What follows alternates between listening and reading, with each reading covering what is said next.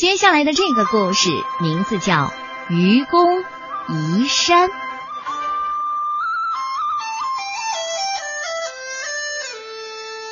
从前，在山西有两座大山，叫太行和山屋，它们占地七百余里，高逾万丈。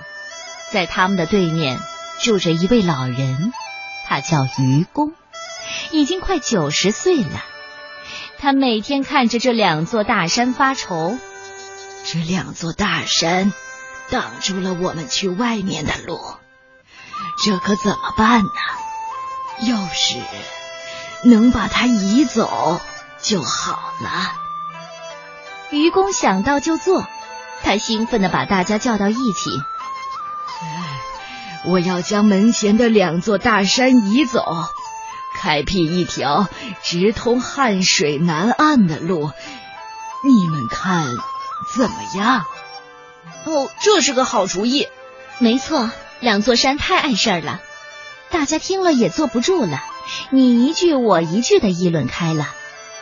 愚公的老伴儿却有些担心：你都这么大年纪了。恐怕连小土堆都铲不平，怎么可以移走这两座大山呢？再说了，山上的土泥，你往哪儿放呢？儿孙们却轻松地说：“这好办，把泥土石块扔到渤海不就行了吗？”既然大家都同意，说干就干。愚公率领子孙三人挑上担子，扛起锄头，干了起来。然后用藤筐嘿咻嘿咻的运到渤海湾，就连邻居寡妇家七八岁的小男孩也蹦蹦跳跳的赶来帮忙，好热闹呢。这时候，有一个叫智叟的人，看到愚公率领子孙每天辛辛苦苦的挖山，感到十分的可笑，他就劝阻愚公：“你看你一大把年纪了。”连山上的一棵树也撼不动，还想搬走这两座山？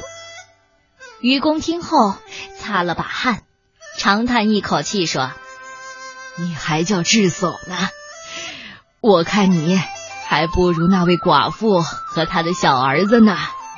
我是活不了几天了，可是我死了以后有儿子，儿子又生孙子。”孙子还会生儿子，这样子子孙孙生生不息的繁衍下去，没有穷尽。但这两座山它却不会长高，只要我们不停的挖下去，还愁挖不平吗？智叟听了一句话也说不出来。后来。天帝被愚公的精神感动了，就派了两个大力士神来到人间，将这两座山给背走了。一座放到了朔方的东部，一座放到了雍州的南部。从此之后啊，冀州以南一直到汉水南岸，就再也没有高山挡道了。智叟觉得愚公年纪大了，不可能把山移走，而愚公则认为子子孙孙不停的挖下去，一定可以挖平两座大山。你觉得他们俩谁说的更有道理呢？其实要干成一件事儿啊，只有坚持下去，才有可能成功，明白吗？